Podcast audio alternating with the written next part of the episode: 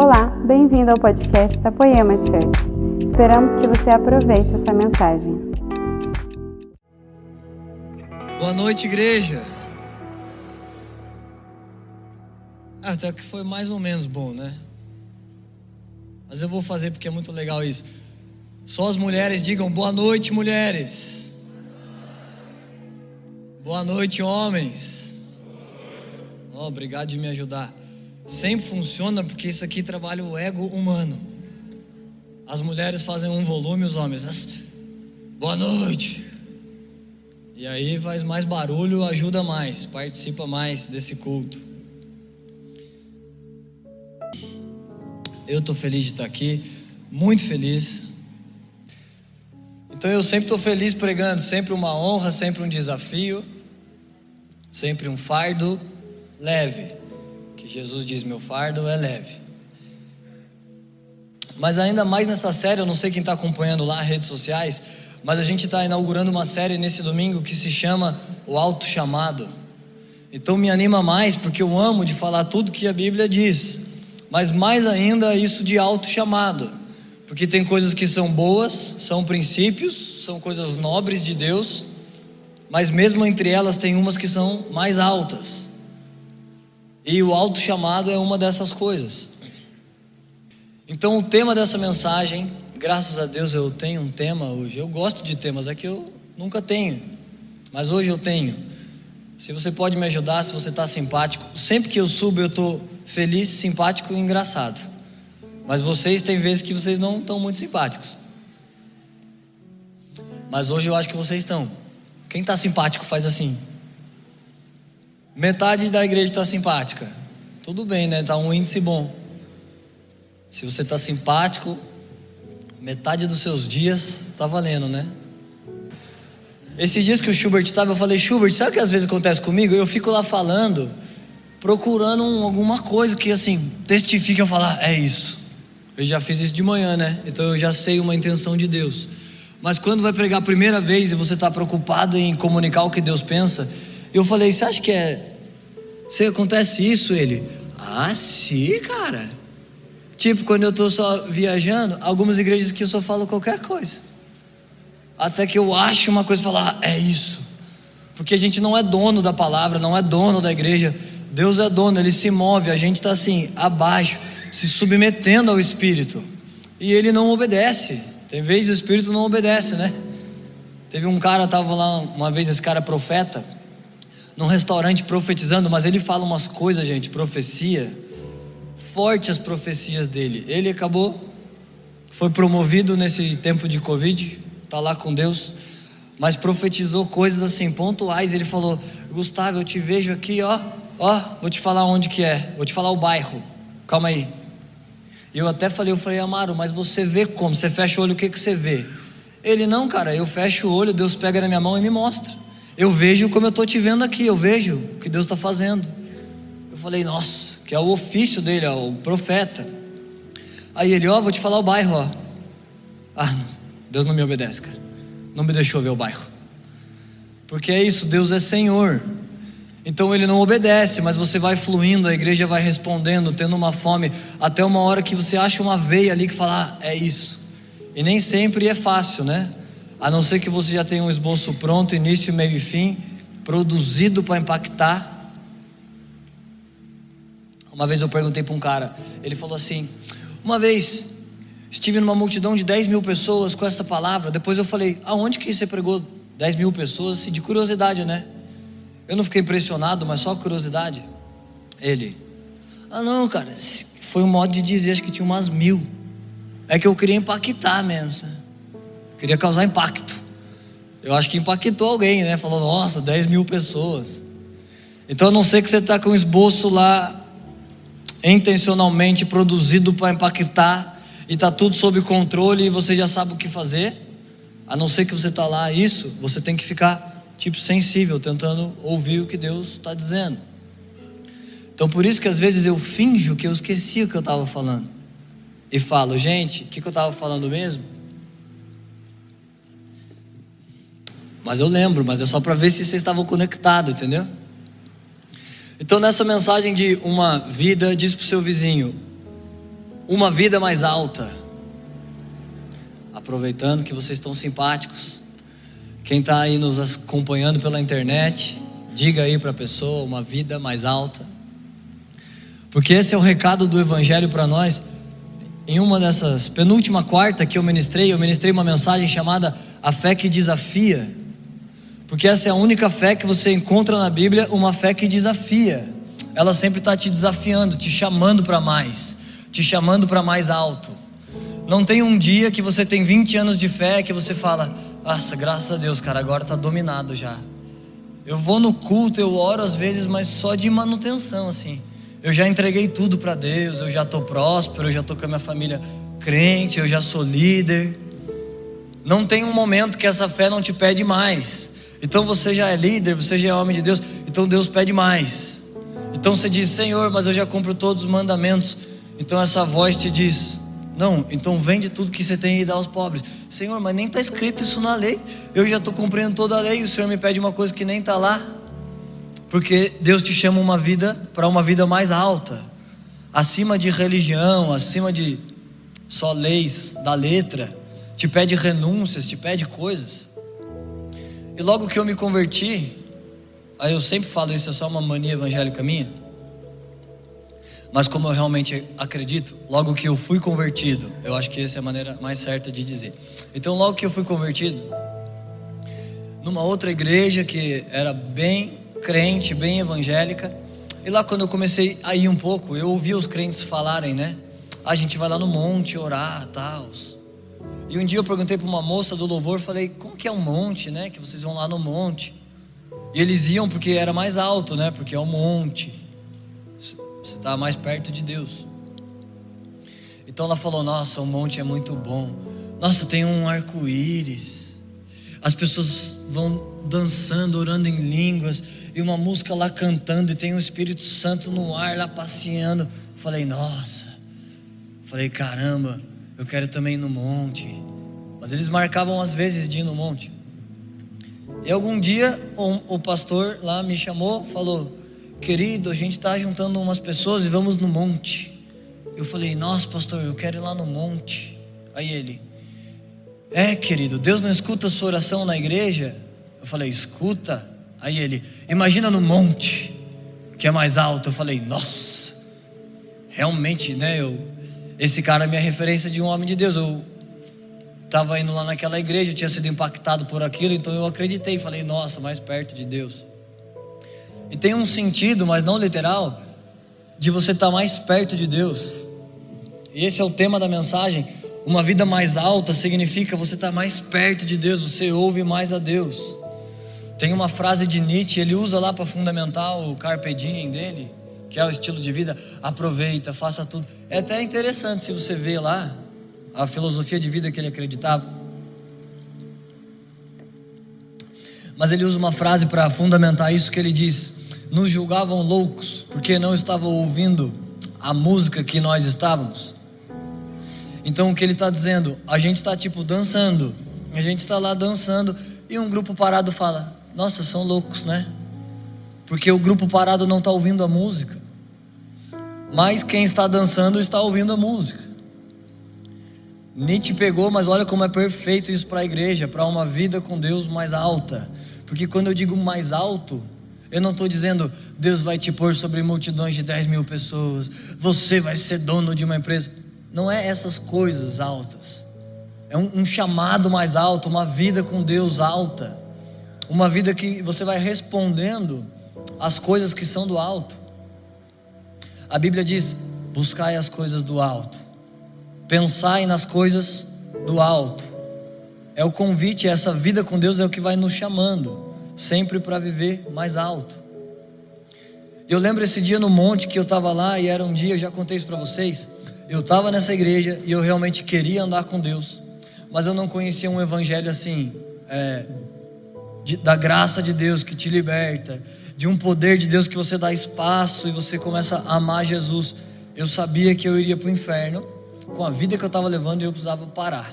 Então eu tentava parar, mas eu não conseguia Todo domingo eu chegava lá para o meu pastor e dizia: Ah, pastor, caí de novo. Nossa, vi pornografia.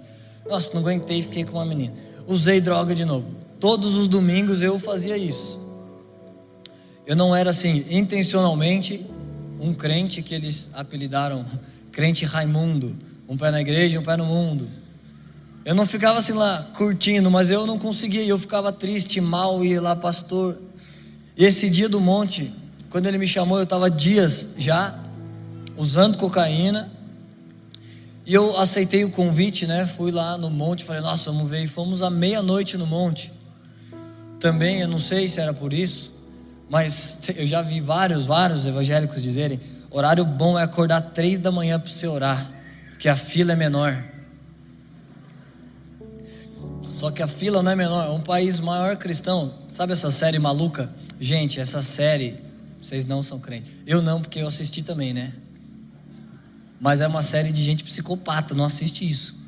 Não sei se você for pouco psicopata, mas é a série que explodiu no mundo inteiro. Então o país dessa série, Coreia do Sul, eu acho, é isso? Do Sul ou do Norte?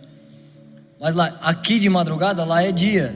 E lá é o maior índice de cristãos do planeta, estão lá. As maiores igrejas. Então a fila não está menor, né? E aí também Deus não dorme. E Deus é onisciente. Deus não vai falar, nossa, acordando três horas. A não ser que Deus te mova, né? Que o Espírito de Deus te plante para fazer isso. Mas se é só obra de religião, não faz muita diferença, não. Mas à meia-noite a gente foi lá no monte e ligaram uma caixa de um som do carro. E meu nariz estava bem ruim esse dia. Às vezes, de curiosidade, eu ficava assim, olhava no espelho para ver como é que estava a coisa, né? Se precisasse dar uma maneirada. E era ruim, era vermelhão. Sempre que eu espirrava, quase sempre, caía um pouco de sangue. Eu falava, não, dá nada, isso aqui é normal mas era uma carne viva. Aí esse dia eu estava lá de joelho no monte, meia-noite colocaram um som de um carro muito bom. Faz aí, Gui. Você sabe? Não sabe? O Dave, guitarrista, sabe? Tá bom, não precisa de teclado. Colocaram na, no carro essa música. Para me curar, para me ensinar. E eu assim, e tem uma parte no início que canta. É, ah, você não lembra agora. Gente, vocês do online, se tiver ruim a minha voz é porque aí é, é ruim a, o som, mas aqui tá uma maravilha. Tá uma presença e também, nossa. É que é, o mic do online é, fica diferente daí. Mas eu não lembro o início, mas fala tipo assim, eu nem sou digno de estar tá te adorando. E eu estava assim, e assoando meu nariz, falando: Nossa Deus, misericórdia, pelo amor de Deus, me livra disso. Para me ensinar o caminho que devo seguir. Podes me usar, Senhor, como tu bem quer. Gente, essa hora eu já estava chorando, todo cheio de ranho, tudo. E nossa, o pastor me abraçou ainda, ranho no pastor ranho em mim. Falei, nossa, um monte, muito bom esse monte. E eu já tinha assim tentado. Uma vez o pastor pegou minha cabeça, pôs o lábio na minha orelha, falou: Demônio da cocaína, sai! E deu uma cócega, arrepiou o tímpano. Sem brincadeira, eu tinha quase certeza que tinha saído um demônio que fez um efeito assim no meu tímpano. Falei, não sabia nada, falei, será que saiu pela orelha e tudo? do tanto que ele gritou aqui na minha orelha. Aí ele já tinha falado, eu já tinha tentado, mas nada tinha assim me livrado. Mas esse dia lá de joelho ouvindo isso e falando, para me curar, falei, Deus, me cura, pelo amor de Deus, me tira desse negócio. Eu tava, eu não sabia exatamente, mas eu estava respondendo um chamado mais alto. Mais alto que essa vida. Porque às vezes, né, quando eu estava lá indo pro crime de bicicleta, crime assim, né, gente? Uma vez a mulher falou assim, eu falei essas histórias, testemunho. A mulher falou: Nossa, Gustavo, deixa eu te falar, eu sou diretora da. Esqueci o nome agora. Se dizia. Como é o presídio dos adolescentes mesmo? Febem. Mas agora mudou, né? Mas Febem. Ela falou esse novo nome. Eu sou diretora lá e, meu, a minha fase que eu pego é de 12 a 16. E tem estuprador, tem homicida, tem sequestrador. Falei, nossa, Deus. Ela, você podia ministrar lá que era bom eles verem alguém que saiu né, dessa realidade. Aí eu, eu falei, não, minha senhora, é porque assim, Eu posso ir tudo, entendeu? Mas não é bem essa realidade. É uns baseadinhos, umas cocaína. Mas não era crime desse jeito que você está pensando, não. Você vai falar para os meninos, vai vir um ex-bandido aí. Nossa. Hora que eu falar para eles que eu estudei na Adventista, eles não vão perdoar isso aí. Eu não ia falar essa parte para eles, né? Inclusive tá até chegando a data, misericórdia. Vou levar o timido de regata. Aí eles vão me respeitar, BP. Cheio das tatuagens. Então, todos nós temos, se você está na igreja, se você veio aqui, mesmo que você fala, não, eu não vim para buscar Deus, eu vim porque tem uma menina bonitinha, estou dando andamento aí no negócio. Não, se você veio parar aqui na igreja, tem uma partícula de você que está clamando, buscando a Deus. E eu andava de bicicleta falava, nossa Deus, eu vou pro pecado agora. Mas eu olhava uns caras bonitinhos de bicicleta falei, Deus, mas como é que eu vou ser careta? Olha o tipo desses caras.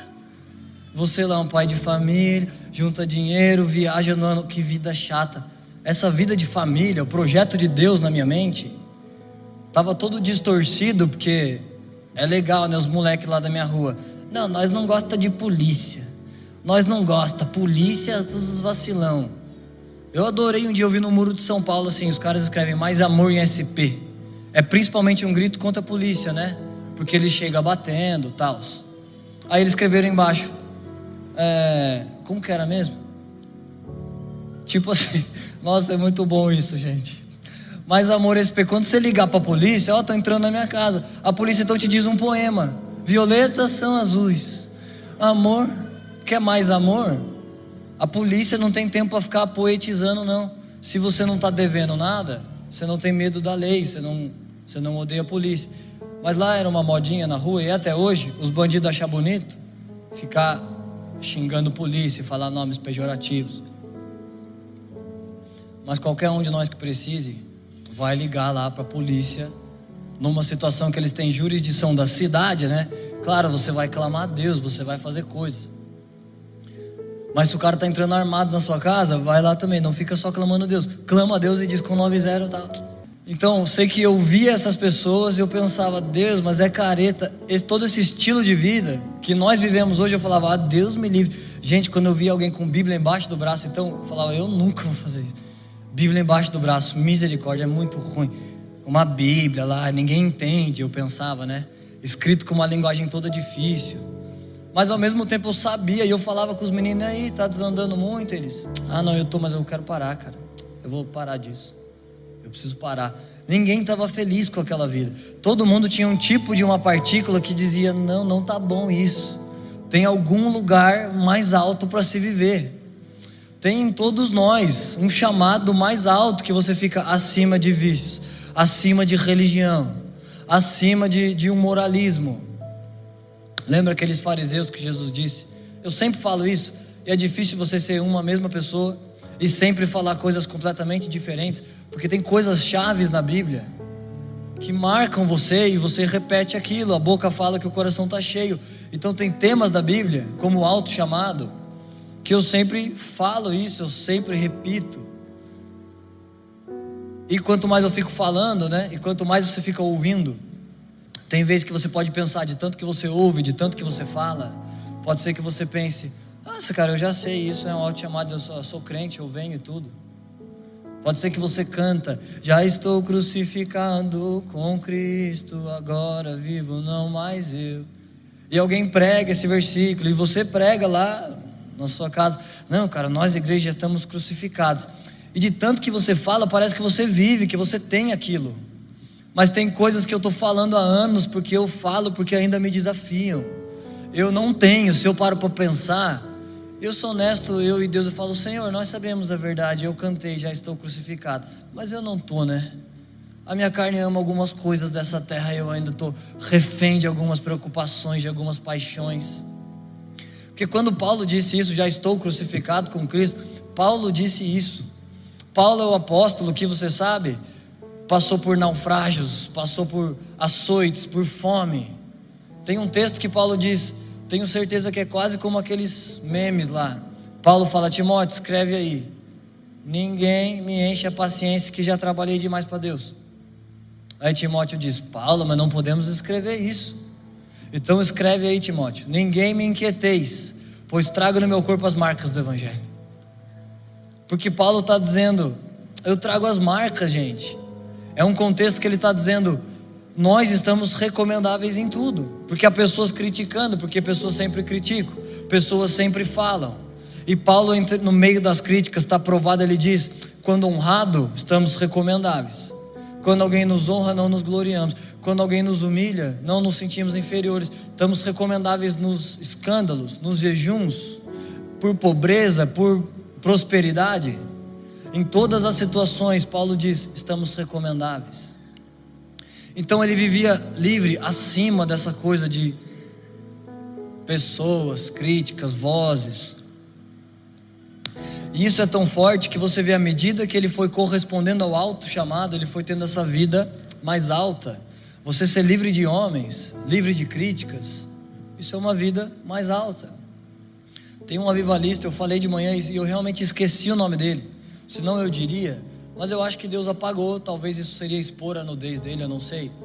Mas eu não lembro o nome, mas ele está lá no Heróis da Fé. E na biografia dele, ele conta que ele enfrentou por décadas depressão. E ele tinha depressão por dois motivos. Então ele era um avivalista, ele pregava para multidões e elas iam à loucura e recebiam o poder de Deus. Mas ele acaba, desce do púlpito, vai para sua casa e ele está triste e acabado. E você vê vários homens assim na Bíblia. Jeremias, Isaías, Moisés, Gideão, Abraão, os homens chamados por Deus. Se alguém diz, nossa, eu queria lá pregar e tal, ó, eu te garanto, você não queria. Você pensa que você queria, mas você não queria. Ninguém que vem aqui vem porque quis. Deus empurra e todos os chamados da Bíblia foram isso. Moisés falou: Senhor, para mim não dá. Abraão falou: Senhor, mas quem sou eu? Gideão falou: Não, eu sou menor. De todas as tribos tem uma menor. E eu sou menor da menor tribo. Ninguém quer ir porque é um chamado que desafia, é, um, é um, uma medida que Deus está te puxando. E Paulo foi correspondendo a essas medidas.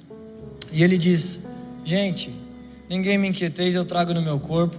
Nós estamos sempre recomendáveis. Esse homem avivalista, os motivos da depressão dele, um era ele não conseguia lidar com o tanto que Deus confiou a ele. Ele sempre pensava: nossa, não dá, é muita coisa, como eu vou fazer isso? São multidões, elas esperam a palavra que, que vem do púlpito e, e nós, os ministros, ele dizendo: nós carregamos os vereditos de nações, porque está na Bíblia. Esses caras viviam um tipo de fé. Um deles que tinha dois filhos pastores, um dos pastores virou senador. E um repórter perguntou: O que você tem a dizer do seu filho que virou senador? Ele responde: Lamentável. Apequenou-se, apequenou-se até se tornar senador dos Estados Unidos. Esse homem está dizendo, não é falando mal de políticos ou senadores, se Deus te chamou para fazer isso, então faça lá é o seu desafio, lá é o lugar que Deus te empurra. Mas esses homens eram pregadores, então a reputação, a fama, eles eram tão bem queridos na sociedade que empurraram ele para senador. E o pai disse: foi rebaixado. Era pregador do evangelho, então virou senador dos Estados Unidos. Então eles olhavam o nível, a dimensão da obra, a importância do encargo que Deus confiou, e ele dizia: Nossa Deus, não dá. E o segundo motivo da depressão dele era a crítica dos povos. A crítica dos povos é esmagadora. Se você não fica livre de homens, isso é um lugar mais alto. As pessoas sempre vão falar. Olha o que Jesus diz na Bíblia. Jesus diz: Gente, João Batista vem sem comer e sem beber. Vocês dizem, endemoniado. Jesus vem comendo e bebendo. Vocês dizem, glutão e beberrão não tem um jeito que você escapa. Alguém disse esses dias, né, em UGC, a gente ficamos, ficamos sabendo dessa história. O cara novo convertido falou assim: Nossa, cara, não dá, né? Nem Jesus foi perfeito, cara. Não dá para ser perfeito. Agora, ele queria dizer: Nem Jesus agradou a todos. Jesus foi perfeito. E sendo, não agradou a todos. Mas à medida que você não para para se ofender, você fica pensando nas coisas do alto você fica buscando coisas do alto, você vai correspondendo ao alto chamado. E Paulo vai correspondendo a tal nível que ele sabe que Roma que é a cabeça dele, sabe? Ele morreu decapitado. E ele escreve para Timóteo se despedindo. Fala, Timóteo, eu fiz tudo que tinha para fazer. Trago no meu corpo as marcas. Não me glorio na minha força. Mesmo tendo evangelizado mais do que todos os apóstolos, não me apego nisso. Não me apego nas minhas obras. Recebi um encargo de Deus. Oi, neném. Não vejo a hora da Little Cat, Catarina, minha filha, tá andando assim. Aí já vai ser mais fácil, só que aí já vai ter um outro, um outro bebê. Não sei se vocês sabem, né? Eu e Lili estamos grávidos de novo do segundo filho. Por querer a gente fez isso. Obrigado, gente, pelo carinho. Quando ele estiver correndo aí, vocês podem pegar. Não todo mundo, né? Porque é mil braços é muito colo, né? Aqui alguém está com resfriado, Covid, né? Então Paulo tem esse legado que ele está lá falando e transferindo com Timóteo. Ele diz: Timóteo, recebi esse encargo de Deus, viajei, preguei, estabeleci igrejas. Ele sente: meu tempo está acabando, não tenho mais nada o que fazer, já fui derramado como um, como um vidro de azeite, já fui até a última gota. Paulo deu tudo que tinha, sacrificou tudo, levou açoites, passou fome, prosperidade, pobreza, tudo, e ele diz: Já estou crucificado com Cristo. Então será que nós, eu já, uma vez eu disse isso num GC, num, pregando, e você sabe, quando você está pregando, não tem como apagar áudio, né? Você tem que ir lá concluir o que você está dizendo. E alguma vez eu disse, já, já estamos crucificados com Cristo, e falei, nossa Deus, eu vou deixar porque não dá para retroceder, e vou deixar pela fé. E assim, profetizando que nós estamos, porque crucificado com Cristo é muito forte isso, né? É uma vida de dedicação, de devoção a Deus. Você não precisa ser um apóstolo para dizer isso. Mas você precisa ser alguém, mesmo que você seja um, um, rei como Davi, um rei lá no lugar que Deus te plantou, mas alguém que Deus olha e fala: Nossa, é um homem, é uma mulher segundo o meu coração, me ama mais do que tudo. E essa série, o Alto Chamado, é sobre isso. Há muitas coisas baixas que nós temos que lidar nessa terra. Por exemplo, eu e precisamos de um carro maior, né? porque agora dois filhos, o nosso já não cabe direito às coisas, já estamos resolvendo, mas são coisas baixas, então tem que pegar fila para ficar pagando o conto, pega fila para fazer coisas, tem preocupações. Olha o que o Evangelho diz, Marcos 4, e é bom você anotar, você carregar isso, porque a Bíblia diz: quem não entende a parábola do semeador, não entende o reino de Deus. E Marcos 4 é a parábola do semeador. E essa parábola diz que a semente foi lançada e eles foram crescendo, e essa era a semente do reino de Deus. Mas tem um tipo de terra que ela ouve a semente, ela fala: Nossa, eu quero evangelho, cara, eu quero queimar, amar Deus, quero andar nesse poder de Deus que liberta de vício. Ele ouve essa mensagem, mas as preocupações do mundo e a ilusão das riquezas, elas afogam a semente. Então a semente está crescendo e ela deveria crescer, mas preocupações e ilusão de riquezas, coisas baixas, coisas baixas roubam, roubam o seu alto chamado, roubam suas respostas a Deus. E olha como Jesus chama ilusão de riquezas, porque você pensa, não, cara, quando eu ganhar 10 mil, não, quando eu arrumar essas coisas da vida, eu vou trocar de casa, eu vou fazer, aí eu vou estar tá bem, aí eu vou me dedicar mais a Deus. Mas isso é uma ilusão. Você pode fazer como Salomão, o homem mais sábio do mundo. Ele escreve em Eclesiastes: Gente, fiz tudo que a vida tinha a oferecer. Quando eu queria tomar um vinho, comprava as melhores terras, comprava as melhores virgens e plantava as melhores uvas, e elas pisavam a uva para mim e fazia lá a fermentação. Fez tudo que a terra podia oferecer, e no fim da vida ele diz: Tudo é como correr atrás do vento. Porque você tem lá uma meta ambiciosa, ilusão de riqueza. Você pensa, não, eu vou resolver isso. A hora que você alcança, já acabou, perdeu a graça, se desintegra nas suas mãos. Como diz Bob Marley, essa frase aqui dele é boa, gente. Ele não sei, mas a frase é boa. Se a sua felicidade depende de números, aliás, se a sua felicidade depende de dinheiro, você nunca vai ser feliz porque dinheiro são números e números são infinitos. Então você pensa, quando você é meio pobre, você pensa, não, se eu ganhar 15 mil eu vou ser feliz. Aí você ganha 15 mil, você é um pobre melhor. Eu estou falando assim, de multimilionários e bilionários. Você fala, não, cara, se eu ganhar 50 mil aí, E nunca vai acabar. Você sempre está buscando um lugar que você não vive, uma coisa que você não tem. Como correr atrás do vento. E olha o que Salomão diz: debaixo do céu não tem nada que faz sentido, porque são coisas baixas. Mas existe uma coisa que a minha vida e que a sua vida está fazendo, está produzindo, está atraindo de Deus que não é baixo, que é alto, que fica acima dos céus. Um alto chamado, existe uma alta recompensa. Uma alta recompensa para a igreja. Uma vida com Deus, uma vida de tronos, e nós vamos ler, eu vou ler essa passagem já já.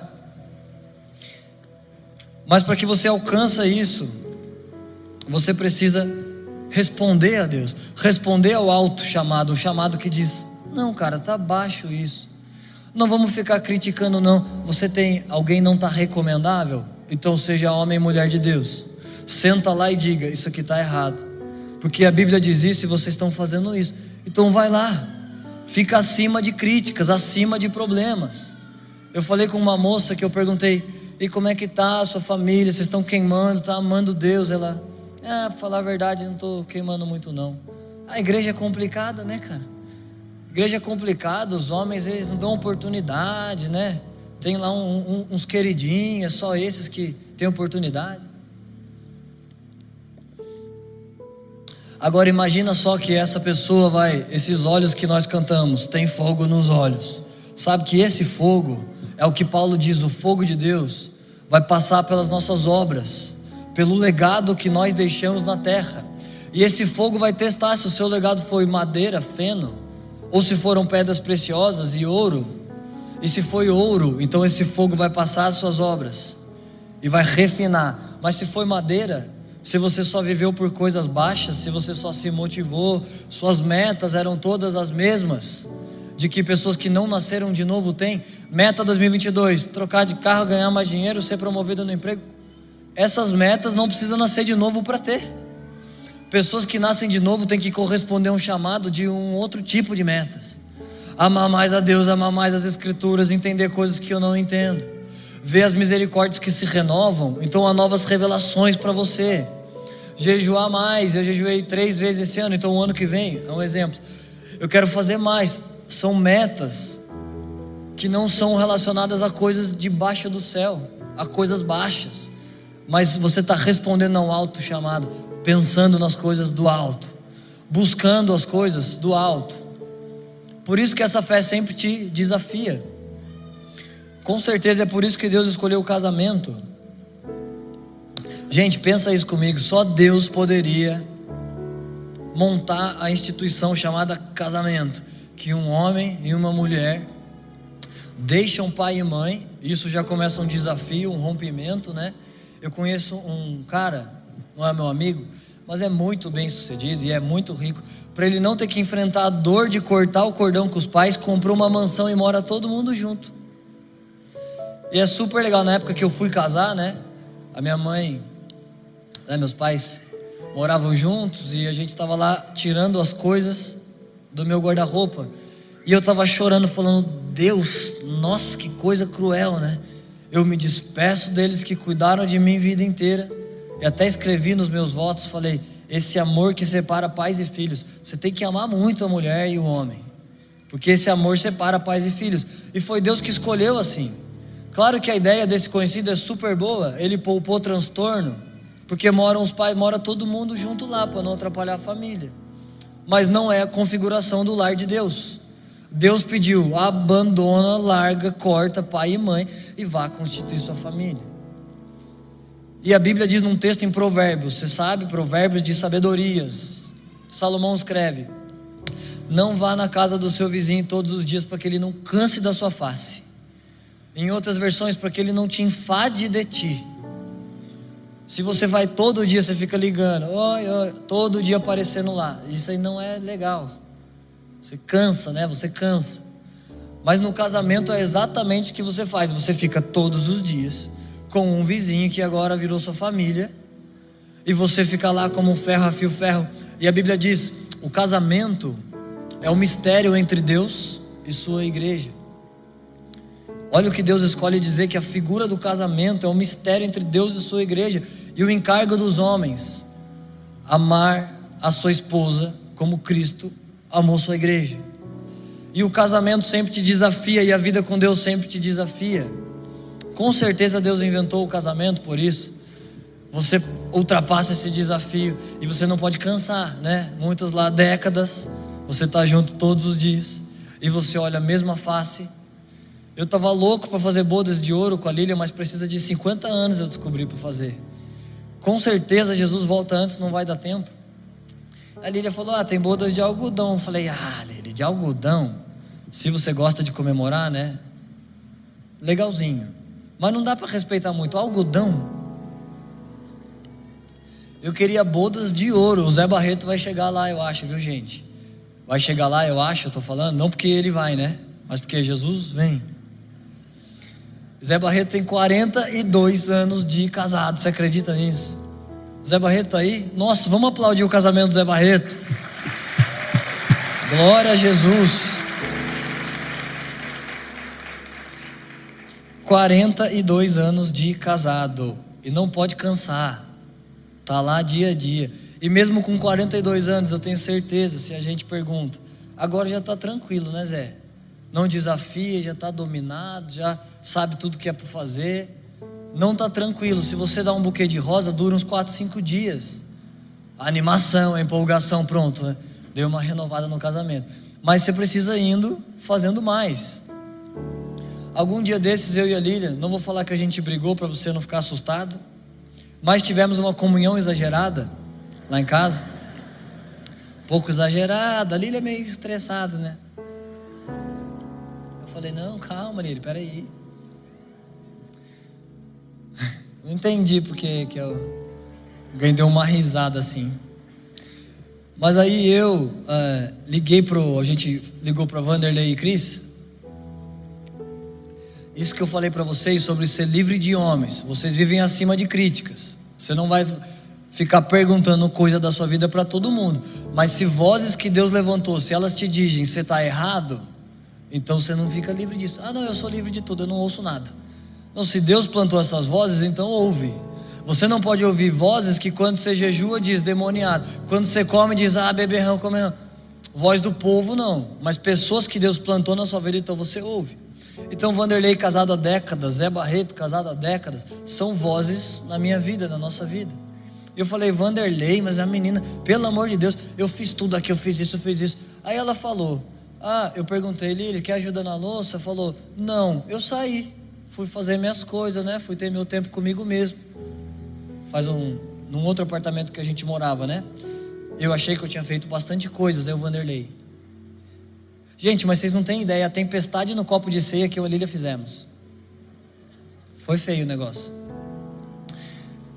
Aí, né, levei pro chamei o Vanderlei. Nem eu, nem você. Nunca a gente pode se tornar alguém que você não pode mais falar as suas coisas, porque alguém vai se assustar. Então dá hipocrisia para eles que vai ser mais bonito do que uma verdade dura. Porque aí você está treinando os seus ouvidos para ser seduzido por, como diz esse, esse amigo nosso, um rapper, muito bom esse trecho. Prefiro feridas de um Natan a um mimos de um canto lírico. Mimos de um canto lírico fala, ah, tudo bem. Mas a ferida de um Natan diz, você está errado. E se você não pode mais dizer, porque vão pensar que você, você vai perder a sua moral. Melhor perder a moral do que perder o reino de Deus. Melhor dizer a verdade de quem você é do que defender uma coisa que não é verdade. E as pessoas pensam, nossa, é demais, né? E a mulher pensa, ah, não é demais não. Porque Deus não vai receber esse seu sucesso, não vai receber sua reputação. Como diz esse homem, essa frase dele é muito boa. O homem que em sua jornada enganar, o homem do espelho, ao fim receberá dores, lágrimas e mais nada. Se você se engana com esse sucesso plástico de correr atrás do vento, se você fica lá só lidando em coisas baixas, você fala, não, eu não preciso disso, não, eu estou bem, eu sou feliz, cara. Não, está tranquilo, eu sou lá um bom marido. Mas você sabe, você não é. Você precisa evoluir no caráter de Jesus e você se engana. Ao fim da jornada você olha no espelho e vai, enganou o homem do espelho.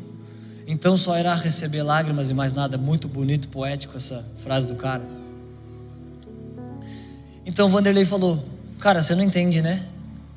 Eu falei: Ah, o que, Vanderlei? Cara, você não entende vocabulário das mulheres. Se você falou quer ajuda para lavar louça, ela disse não, significa sim. E se ela falou sim, significa não. Ah, tudo bem se eu sair? Ela falou sim, significa que não, é, que não está tudo bem, que ainda é cedo, que tem que ajudar mais. E eu falei, nossa, Vandeco, mas eu já tinha feito tanta coisa, eu já tinha ajudado, fiz isso, fiz lá, arrumei a cama, que para mim é um tipo de sacrifício, porque eu não vejo o menor sentido em arrumar a cama. Não faz um sentido lógico para mim assim, ficar arrumando a cama. Mas ali ele arruma e fica muito bonito. Aí quando eu vejo, é bonito. Eu falo, não, é bonito. Mas ter que arrumar que não é legal. Que já é tanta coisa para fazer, né? Tanta coisa no dia a dia. Nós com dois filhos vamos ter que precisar de uma equipe lá em casa. Faxineiro, cozinheiro, moça de agendas, tudo. Então eu falei, Vandeco, mas nossa, mas eu fiz tudo e não tá bom ele. Cara, você não entende mesmo. Presta atenção, nunca está bom. Nunca vai estar tá bom. Sempre você precisa ficar olhando, procurando um ponto cego, fazendo uma coisa mais, sendo mais carinhoso, comprando uma coisa, dando um presente, arrumando a casa. Nunca está bom. Algum casamento a mulher fala: Não, tá bom, meu marido é perfeito. Levanta a mão que você vai ser pai espiritual do Vanderlei. Porque o Vanderlei não chegou nesse lugar. Eu falei: Vandeco, mas até você, ele fala: Hã? Que? Esses dias não ajudei a Cris, deixou eu trancado para fora. Falei, não. Falou, deixou. Eu, ela pediu ajuda, eu falei que não podia ajudar, que tinha que mexer na oficina. Na hora que eu cheguei, ela falou: Não, vê lá se não tem mais nada na oficina para você fazer. Mulherada brava. Então o casamento te desafia, é muito mais fácil você estar aprovado diante de Deus, diante do, do, de homens, antes de você ser casado. Depois que você é casado, fica um outro nível. Não à toa Lutero disse: um ano de casamento me santificaram, ou santificou, mais do que dez anos de monastério. O casamento é sinistro. Por isso que um povo casa, dá um ano, dois anos, já pula fora, porque ali não é para meninos. Ali o filho chora, a mãe não vê. E se vê, está errado, porque você não separou pais e filhos. Isso aí vai te trazer um monte de problemas se você não faz. Então eu queria falar mais isso de Paulo. Tem uma coisa que Paulo diz para Timóteo muito forte, sempre mexe comigo, e eu acho que eu vou ficar falando agora anos disso, que sempre vai ter um desafio dentro de mim. Paulo diz: Timóteo, uns pregam por orgulho, outros por inveja, outros por dinheiro, alguns pregam por amor, mas alguns pregam por cobiça. Timóteo, nos últimos dias vão haver pessoas que amam mais as paixões do que a Deus. Elas gastam mais tempo com as coisas baixas do que amando Deus, do que se dedicando a Deus, pensando o que será que agrada a Deus. Mas ele diz um conselho para Timóteo: Timóteo, tu porém, tu porém guarda o que eu falei, tu porém permanece no evangelho que você ouviu. E esse tu porém tem uma música, depois você põe lá no Spotify, tu porém, nossa, é demais isso. Tu porém guarda o que eu falei. Tá quase um musical essa pregação de hoje, né? Tu, porém, permanece em mim. Que Jesus disse: permanece em mim. Os dias serão maus, o amor de muitos vão se esfriar, mas tu, porém, ouça essa voz que te chama mais alto. Tu, porém, se um escândalo quer te parar, eu disse para essa moça: Acho só que vai ser meio chato. Essa moça eu estou voltando uns 15 minutos atrás naquela história, tá, gente? Vai ser só chato você olhar nos olhos de fogo e dizer: É, eu não estava queimando. Ah, porque Deus, os homens são fogo, cara. Mas o que, que tem a ver que homens erram? E se ela está certa e homens erraram, porque isso afeta o sacerdócio dela, que só entra uma pessoa no Santo dos Santos, você e o Senhor. E isso te afeta e você diz: Ah, cara, vou buscar Deus. Não é fogo, pastor lá, pastor. Olha lá que eu vi ele fazendo. Não, o seu chamado de uma vida mais alta, não importa o que fazem, porque muitos vão fazer muitas coisas. A Bíblia diz: surgirão falsos mestres com comichão nos ouvidos, não suportarão essa doutrina. Eles vão criar uma doutrina própria, leve e inofensiva, que ninguém diga: Ah, não gostei disso aqui, acho que não precisa ser tão radical. Porque então é confortável, então vai lotar a igreja, então dá muitos dízimos então esse cara monta um império de fama, aprovação e dinheiro com base em falsa doutrina. E Deus não nos chamou para olhar e dizer: ah, cara, não dá, olha o que o pastor está fazendo. Dólar na cueca. Não, não dá para ser crente, não. Não mas você está acima disso. Você só ouve uma voz que te fala: não, tem uma vida comigo. Tem uma recompensa alta para um alto chamado. E você vive separado desse monte de sujeira. Timóteo, existe sujeira acontecendo, mas tu, porém, tu, porém, não. Se separa dessas coisas. É como Paulo estava dizendo, e eu estava ouvindo esse dia ajoelhado no monte, mesmo que não nessas palavras, né? Mas uma partícula em mim, como uma partícula em você que está sentado nessa igreja hoje, está chamando para um lugar mais alto. Porque toda meta que você alcança e você fica feliz não é suficiente. A alma, o espírito humano vai sempre te pedir uma coisa mais alta. Eu falei com um cara uma vez no Rio de Janeiro, esse cara é pastor. Ele falou: Cara, eu era terrível antes de me converter. Falei, sério? Nossa, terrível, cara. Eu era. Uma vez lá na favela do Rio, um pai ia sempre no bar e ele deixou uma dívida lá. E a dívida era tão grande que ele não conseguia pagar. Ele levou a filha dele de 10, 12 anos. Falou: ah, passa uma noite com ela e paga a dívida. Eu falei: nossa, mas e daí? Ele falou: não, e daí que a gente ficou sabendo. Falaram lá e ele falou alguma palavra, tipo assim, batalhão, alguma coisa assim, sabe? Não, o batalhão ficou sabendo, nós fomos lá e fizemos o que tinha que fazer, né? Eu falei, mataram o cara? Falou, matamos. O cara deixou a filha lá, a gente deixou a filha para a avó e demos um fim nele.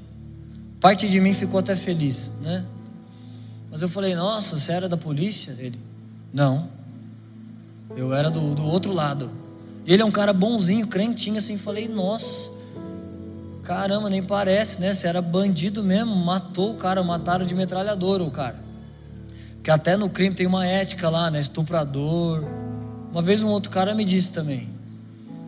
Quando eles vêm pedófilo, estuprador, eles não faz nada, só dispensa, cancela o CPF e toca a vida para frente.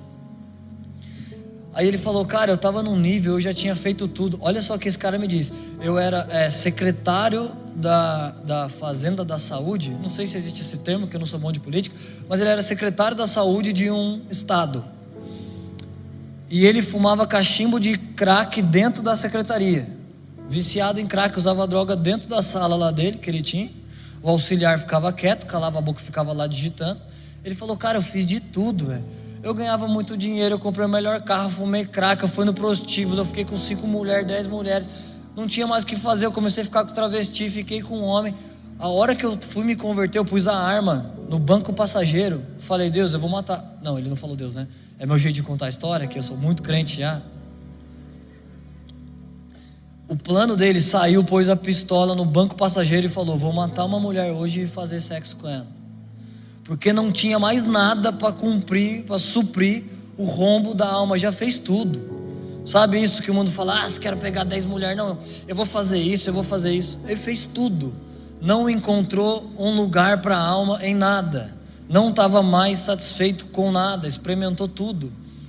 E ele falou: Eu vi a mulher andando, comecei a andar devagar com o carro. Olhei para a arma, falei: Nossa, o que, que eu estou fazendo? O que, que eu estou pensando? Eu senti a presença de demônios, falei: Pelo amor de Deus. Enfiou a arma no porta-luva, foi correndo para uma igreja buscar uma esperança em Deus e se converteu nessa igreja. Então, mais de uma década já que esse homem era um pastor. Mas o que eu quero dizer com isso, qualquer lugar de êxito que você alcança, mesmo que você diz, não, cara, eu não vou pegar prostitutos. Não, eu só quero assim, domesticar minha fé, de que eu já vou na igreja, eu já faço isso, já faço aquilo, já estou bonzinho, não peco mais. Então, em vez de se apoiar em prazeres, você se apoia no próprio moralismo, que também Deus não recebe. O único lugar para a alma do homem, o único lugar que está satisfeito é corresponder a um alto chamado. Uma voz que você ouve, não, cara, tem uma coisa superior que isso. Tem um estilo de vida com Deus, eu quero andar com Deus, participar desses momentos de igreja, de adoração. Um amigo meu, novo convertido, foi em casa, digitou lá no GPS, chegou em casa chorando, ele falou: "Cara, sabe que eu estava chorando? Fazia anos que eu não digitava um endereço no GPS e para casa de um homem e falar de Deus. Cara, eu achava isso horrível, mas essa é uma liberdade de Deus, né, Gu? Eu só digitava para ir na casa de mulher. Então ele começa a ter prazer num estilo de vida que você vai falar das coisas de Deus. E tudo bem se a gente senta na mesa e fala de várias, mas se a mesa fica só falando de coisas baixas, é um lugar baixo para a gente viver, não é um lugar que Deus nos chamou. E para encerrar, eu quero ler uns, um, uns textos com vocês, Apocalipse capítulo 4. Se você puder abrir, a gente vai ler oito versículos, é bastante texto. Se você não está acostumado, pode ser que apareçam os efeitos adversos, pode ser que você trema, tenha dor de cabeça, febre. É porque não está acostumado a ler muito a Bíblia, mas persiste que, que vai passar. Mantenha o olho fito aqui, ouvindo o texto, que você vai treinando. A adoração pode me ajudar? Olha só, esse homem, João, que é o que está escrevendo Apocalipse 4, ele recebe um spoiler do que é o alto chamado que a igreja recebeu. Mais do que você ser uma boa pessoa, ser aperfeiçoada nos seus defeitos, mais do que você viver em prosperidade com Deus, em uma vida de sabedoria, mais do que esse impacto na terra, o chamado que você aceita quando você está dizendo sim a Deus, é um chamado que sobe acima dos céus. Não só muda a sua vida abaixo, mas acima. Há um plano, há, um, há uma alta recompensa para nós que vem do céu. E João enxerga essa recompensa. Deus leva ele em espírito e mostra para ele. E é isso que nós vamos ler, verso 1. Olha o que João diz: Depois dessas coisas olhei e havia uma porta aberta no céu. E a primeira voz que eu ouvi era como trombeta e disse: Suba aqui, e eu lhe mostrarei o que deve acontecer. Então, olha essa voz que João ouviu: Suba aqui. É uma voz de Deus para nós. Existe um alto chamado, um lugar alto. Suba aqui.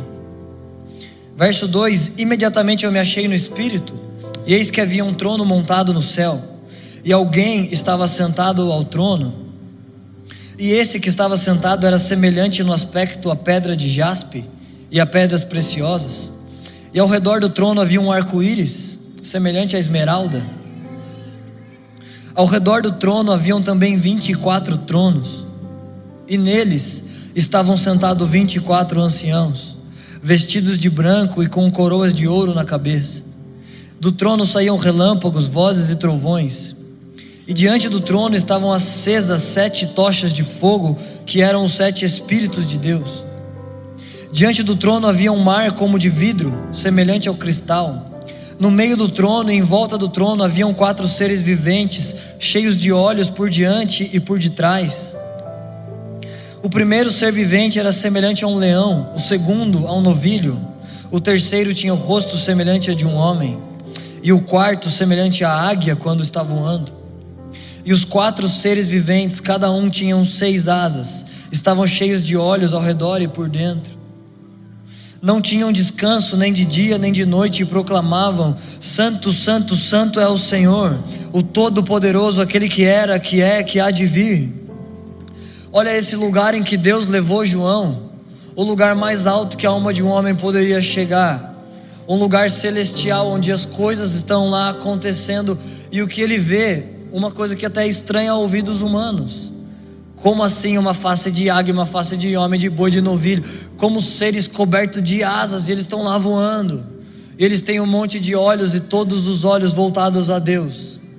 E eles olham esse ser sentado num trono e ao seu redor 24 tronos, com 24 anciões, anciãos com coroas de ouro. E você sabe o que Apocalipse diz? Mesmo lá nesse lugar, ainda a fé os desafia e eles querem entregar mais a Deus. Eles se prostram, lançam suas coroas. Tipo, como assim quem diz: Tudo bem, Senhor, nós somos anciãos, nós somos honrados com essas coroas, mas só o Senhor é digno. Só o seu nome é digno de ser erguido, só o seu nome de ser levantado. Nós nos prostramos, lançamos as coroas. Toma de volta, os dons são seus, poder são seus. Isso que Paulo diz quando ele escreve: honra, glória e poder sejam dados a ti. Poder é dunamis.